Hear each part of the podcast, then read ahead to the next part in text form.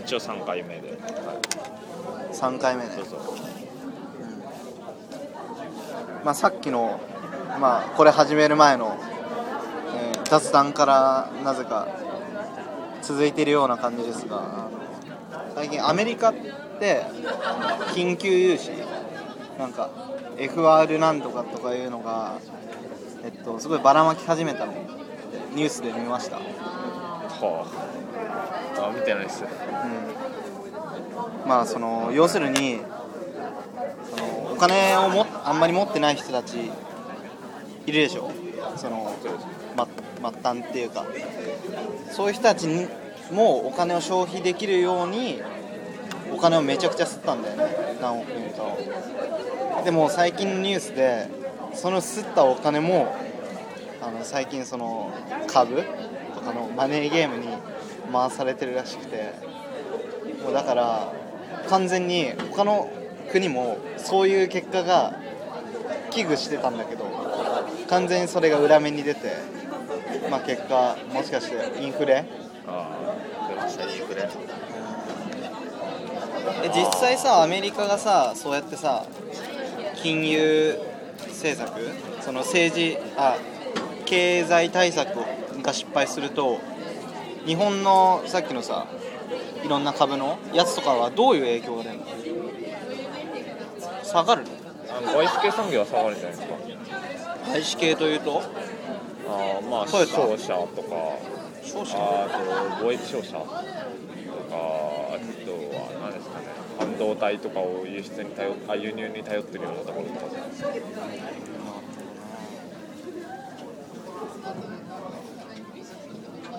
そのそうですねあの Yes We Can の人はなんかすごいですね最近叩かれっぷりが。うん。いやー支持してたんだけどね本当に。彼もあのルーピー鳩山と同じような感じなんですかね。政権交代しのようなものをしたはいいものの。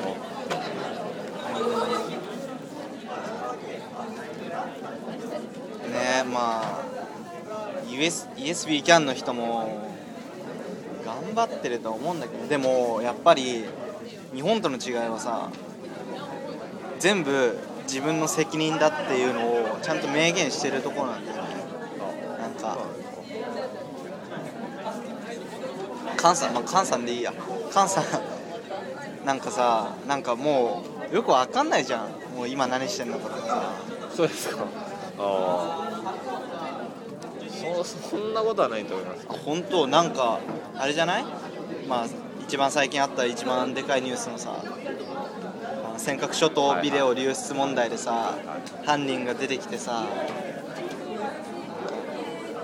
でも結局その、まあ、新聞とか見ると捜査員が捜査したところって京都の兵庫じゃないですか。兵庫だっけ？あのまあ全国チェーンのマンボウあああそう。あそのインターネットカフェの方ですそうそうそうそうそう。あれ京都なんですか京都か兵庫。まあちょっと似似似てんじゃん。耳障りが。そうですか。はいはい。しかもなんか一回出入りするたびに IP アドレスパソコンのはいはいはい。持ってる住所が変わっちゃうっていうのでもう特定不可能だろうっていう時になってやっと実習してきちゃった。あまあよく実施してくれたって感じだろうけどその警視庁とか。捜査本部は。どう思う？あの流出した、えー海上保安。ああはいはい。保安保安官のについてですか？あの人はまあ処罰するべきか。それとも英雄視されるべきかあの人一応日本の法法においては違反ですよね。法律違反ですよね。ああの国家機密厳守の法に違反してるみたいな。でまあやったこと自体は別にそんな英雄視されるほどのことではないと思うし、ん。まあ勇気ある行動だったとは思いますけどだからって、えーそう英雄視されることはないだろうし。うん。でもなんか国民は8割方よくやったみたいなこと言ってるって国会で言ってましたね、まあ、800件ぐらいその海上保安庁の方にもなんか逮捕しないでとかそういうメール。でもまだ逮捕したんですか？今だから。逮捕はしてないですよね。うん。なんかあのそのだからそういう擁護の人たちの意見が多いのでここで逮捕すると世論もあんまり世論がうんぬんになるからとりあえず逮捕はあの止めてるみたいないろんな要因が重なってみたいな話してましたけど。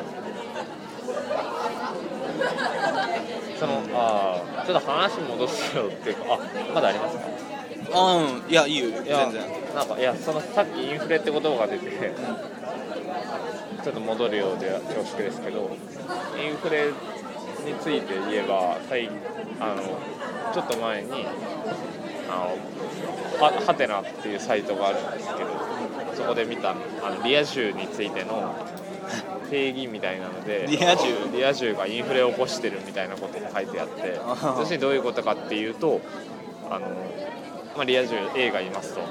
で B 君は A はリア充だって言うけどその B は C とか D とか E とかにしたら B も十分遊んで楽しんでるいわゆるリア充だってあいう現象があちらこちら。そのあの B 君もリア充っていう C 君もみたいなのがバカバカバカ重なっているのでインフレ状態が起きているみたいなのを見たんですけど。あリア充のインフレってことだそうです。そういうことね。リア充っていう言葉のインフレかな。リア充がどどこかしらの国の市場でインフレを起こしてるってそういうあそういうことね。でそれでちょっとまあ真面目に考えてたんですけど、まあ、そもそもリア充の定義っていうのはもうネットスラングだから所詮はあの定義云々っていうのはバカバカしい話ででじゃあまあ要するにそのリア充っていうのはまあコンスタントに遊びうん。コンスタントに飲み会に出席し充実感を得てるような若者のわ特に大学生層を言うのだろうというふうに仮に仮定するならばそういう彼らを卑下する用語としてネットスラングのそのリア充っていう言葉が発生してきたわけででもそういう彼らはきそれを発生させたのは、まあ、いわゆるネットユーザーに某掲示板巨大掲示板のネットユーザー層で数字が一番初めに来る。そうです。でそのユーザー層は大体そのリア充と呼ばれてる人間に対して憧れの意識を持っているっていうところはあるけれどもあのあるけれどもやっぱりあいつらはクソだバカだゆとりあんだなゆとりだ生産何の生産的でも非生産的なことをして何が楽しいんだとか言うがそのまあ生産に関して言えばきっと彼らはまあよっぽど親のすねをかじってない限りアルバイトをしそこを楽しむためを目的としてまあ努力はしてるわけですよお金を稼ぐという。に比べそういうネットで彼らはバカだなんだって言ってる連中は仕事してんだかしてないんだか分かんないわからないしあの大学行きゃ人とは喋らず友達関係も作らず半ば家にこもり親のすねをかじってるようなそっちの方が非生産的でもういわば社会のクズですよそんなやつらは。うんそれをリア充は社会のゴミだのようにそこまでのニュアンスはないけれどもそのように言ってることはどうかなって思ったんですね。昔は僕も確かにうわリア充うぜえとか思ってましたけどよくよく考えてみたらうぜえって言ってる自分の方が実は社会的には何の役にも立ってないのかなとかって。でも社会がさお前は社会の役に立ってるよってさ言ってくんないじゃん、まあそうですね。うん、だからほらだって不毛じゃん飲み会なんて。まあそうですね。あそこに生産性はないですよゲロですよ。だってせんの。そんぐらいだよ。ででもさなんていうの？その時にしかさ味わえないさあの便器と一緒に一夜を過ごすとかさそういうのはさやっぱ大人になってからできないじゃん。うん。あのあれですよねまあ、人生最後の夏休みと言われてる大学生生活、まあ、大学生に限って言えば専門学生もいますし、まあ、人生最後の夏休みと言われてますけれども、うん。そこでやっぱりねあのいかに10うんなんだろう。そこでなんだ？うーんと何をするかが決まっていくによってと社会に出た時にもやっぱそこでいろんな人と遊んだりしてる人はやっぱ社交性が身についてるだろうしうん少なくともそんなネットで叩いてる人間よりは社交性があるよと。でなんだ何を落としたんだっけ？まあだから要するにそういう人間を卑下するのは良くないよってことなんですけど、うん、なんか俺も思うのがさ別にさあのリア充って言われててさなんかちゃんと大学にはまあ一応出て時々飲み会にも出て友達のし友友達と遊んだり趣味とかも充実してるし時々女の子と遊んでるとか彼女がいるとかね、まあ、リア充と、まあ、ネット充、まあ、ネットでいろいろ楽しくやってるんでしょでもなんかポテチとか食いながら。なんかそれが楽しいのかどうかも、まあ、楽しいんでしょうね。でもさおそいつらがさどっちかさ同じ土地でさ同じようなさ条件の上でさ生活したらさもうそれに優劣ってつけがないんだよね。俺からすると。確かに。だってさ優劣はないですよ。結局そいつのできることしかできない。まあ俺最近そう思ったんだけど結局人って自分のできることしかできないじゃん。いい意味でも悪い意味でも。うん。でもそれ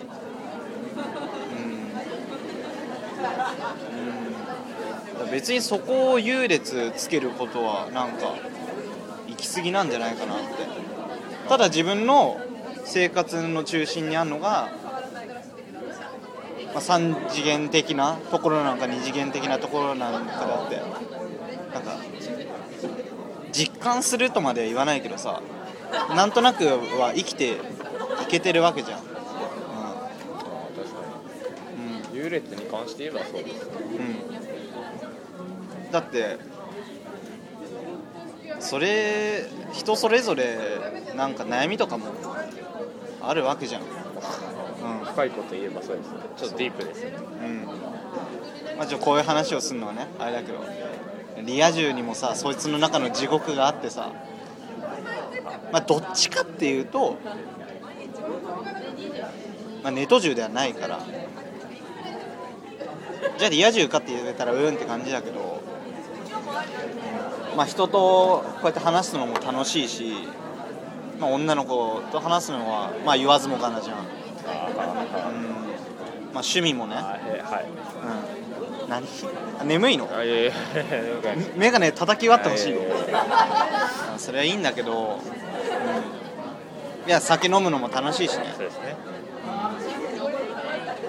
まあだからこれはいいと思うんだけど、まあ、周りの目だよね。自分が気にすんのは結局。でネット銃の人もさきっと自分がネット銃であることにさ違和感とかさ劣等感を感じてるからやっぱ叩きたくなんだよね。リア充をまあそうあそうですね。でそこにじゃあ優劣はないよっていうことですよね。うん、ただ自分のなんていうの？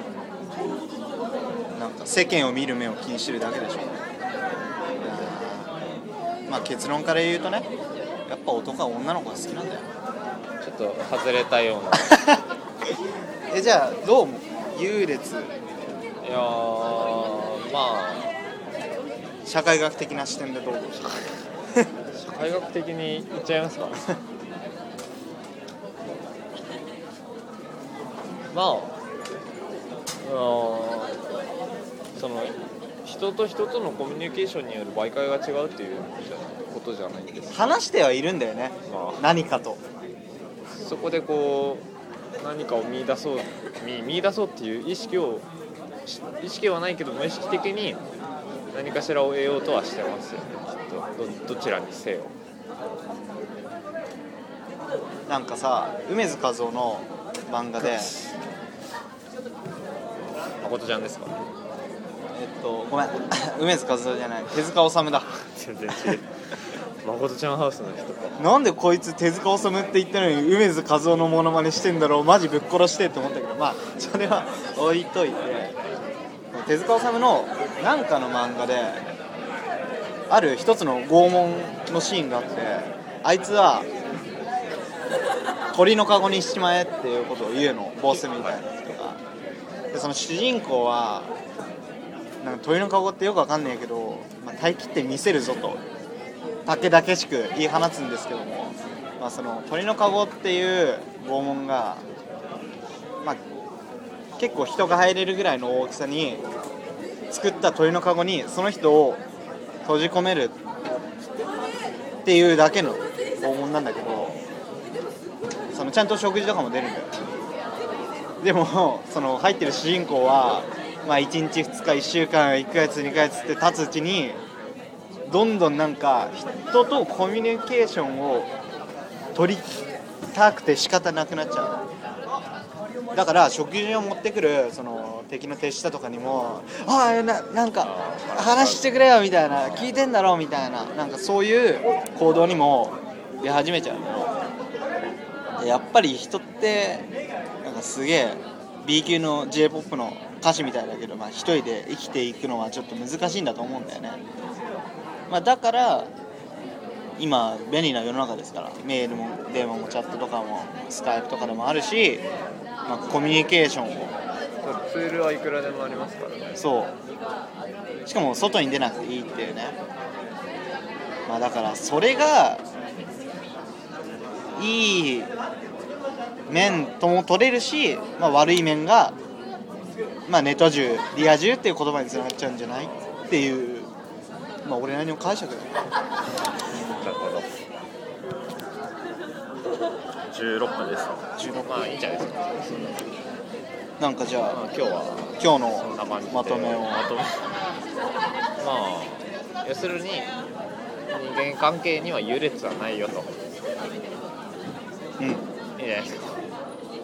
あとじゃああれやったら。あのフライヤーのやつ。あいいですねいいの、あれはその辺親はあのバレ身元バレ じゃあこの辺で。じゃあまた来週に、はい。来来週は、はい